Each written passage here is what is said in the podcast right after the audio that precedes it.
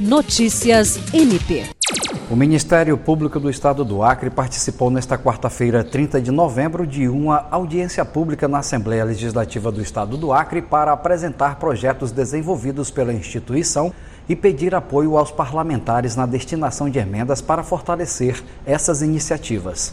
A promotora de Justiça e assessora institucional da Procuradoria-Geral de Justiça, Marcela Cristina Osório, representou o Procurador-Geral de Justiça Danilo Lovisaro do Nascimento e mostrou um portfólio com 127 projetos do MPAC, entre os quais os que contemplam o combate à violência de gênero, atendimento a pessoas em situação de vulnerabilidade social e o enfrentamento do crime organizado. Jean Oliveira, para a Agência de Notícias do Ministério Público do Estado do Acre.